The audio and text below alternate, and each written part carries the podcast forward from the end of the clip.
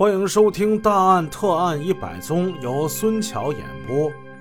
上回故事说到，第一天上班的陈家贤给金高山喂了花生奶，金高山他的自杀计划最终还是成功实施了，他中毒身亡。金高山这个苦命的农家孩子，活着生不如死。死后又轻若浮尘。几年前，他怀抱梦想，从绵延不绝的大山里走了出来。而多年之后，他又如同一片飘落的黄叶，重新回到了曾经生他养他的大山的怀抱。归案后的金高芬和杨国华对他们自己的所作所为供认不讳。案情至此，真相大白。被病魔折磨得痛不欲生的金高山，为自己精心而缜密地设计了一个死亡陷阱，在大姐金高芬、护工杨国华和陈家贤的帮助之下，一步步顺利地实施了他的自杀计划。完成了他生命里的最后三部曲。金高山死了，按照他自己设计的方式，无怨无悔的走得坦坦荡荡，心安理得。活着的时候，他没有创造什么惊天动地的奇迹，但是他的死却给后人留下了太多的思考和争议：是应该让他痛苦的活着呢？还是人道的让他终结自己的生命呢？这一复杂的问题，甚至牵扯到法律层面上的安乐死。金高山的死亡，从某种意义上来讲，是实现自己心中的梦想和愿望，是生命得以解脱。然而，也许他做梦也想不到。这件事情却给他的亲人们带来了深深的苦恼，尤其是他的大姐金高芬。警方了解了事情的全部经过之后，随即这两人就被公安机关给刑拘了。当时，张小龙、赵二虎将大姐金高芬带走调查的时候，已经年过古稀的金高山的母亲。那可是扑通一声就跪在几位警察的面前，大家看着他满头的白发，还有满脸的皱纹，两名年轻的警员一下子那是惊慌失措呀。老人沧桑的脸上挂着浑浊的泪水，嘤嘤的哭泣之声颤抖着，断断续续，微弱而无力。纵然是石头人听了，他也会潸然泪下。我求求你们，别抓我们家芬儿了，他是被逼无奈的。你们哪知道我们家的艰难呐？想请人伺候，请不着人，赔偿的钱也快用完了。那是我儿子自己想去寻死，那是他的命。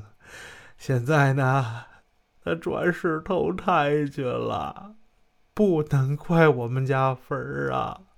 我已经失去了一个儿子了，你们再把我女儿抓走，我这么大年纪，你们还让我怎么活呀？我给你们跪下了！见到此样情形。徐振辉警官的心也是一阵的酸疼啊！他赶忙上前一步，躬身扶起了年迈的老人。老人家，你快起来，你千万别这样啊！我们现在呀，只是把你女儿带回公安机关协助调查。如果呢，她涉嫌犯罪，自然会有公诉机关啊，秉承国法办理。如果她没有犯罪啊，今天啊，呃，不，最迟明天。就把他放回来，你放心好不好？毕竟法不容情，法律呢是一把冰冷的尺子，谁要是敢超越他的底线，就会受到法律的制裁。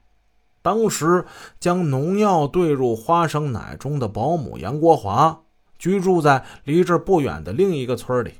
杨国华听说金高山已经喝了那瓶花生奶，死了。他的生活也从此发生了改变。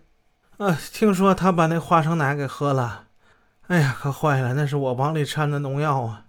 你说这人活着也受罪，可现在他死了，也怪我当时心软，怎么就听了他的话了？你说这真是啊！你这是想想这后悔呀！我这就感觉自己杀了这人一样。那后悔怎么办呢？也晚了，因为这杨国华有严重的高血压，其次呢，他自己本身也是一个半身不遂的患者，走起路来呀一瘸一拐的，他这身子一边哎不好使。所以这样的病人呢，不适合关押。金高山的大姐金高芬，她的丈夫、孩子都去外地打工了，而她家里呢，还有一个两岁的孙女儿需要照顾。他们虽然都涉及到了犯罪，但是警方考虑他们的主观恶意不大。鉴于此，警方最终决定对涉案嫌疑人金高芬、杨国华依法实施监视居住。监视居住，从法律层面上来讲，是指人民法院、检察院以及公安机关在刑事诉讼中限令犯罪嫌疑人、被告人在规定的期限之内不得离开住处或指定的住所，并对其行为加以监视、限制其人身自由的一种强制措施。从这个意义上来说，也就意味着这个案子还没有终结。因为善心和爱意而涉案的大姐金高芬和保姆杨国华都涉嫌犯罪，所以对他们采取一定的强制措施。如果公安机关需要，那你们要随时到案，配合侦查。现实对于大姐金高芬跟保姆杨国华来说，确实是有点残酷。他们的淳朴、爱意。和善心居然是触动了法律，这是他们做梦没有想到的。金高山在设计死亡的时候，也许并没有想到他的死会给关爱和照顾他的人带来这样的阴影和灾难。而这其中最为痛心的，肯定要数他的大姐了。平时少言寡语的金高芬，在经历这场变故之后，变得更加不爱说话，经常是一个人发呆。他曾经一个人偷偷的跑到弟弟的坟上大哭了一场，他带着煎熬，带着愧疚，一边为弟弟烧着纸钱儿，一边痛哭流涕，不停的忏悔：“山儿啊，是我害了你呀，虽然减轻了你的痛苦，可……”可我却因你这事儿犯了罪呀，你知道吗？我是看着你长大的，我现在心里头满是愧疚啊！我后悔死了，你怎么就不等等大姐跟你一起去呢？杨柳吐翠，又至清明，斯人常事，牧草青青，苍天无语。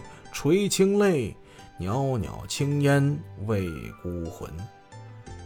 好，又一个案子给大家讲完了。我是给大家讲答案的孙桥，咱们下一个案子再见。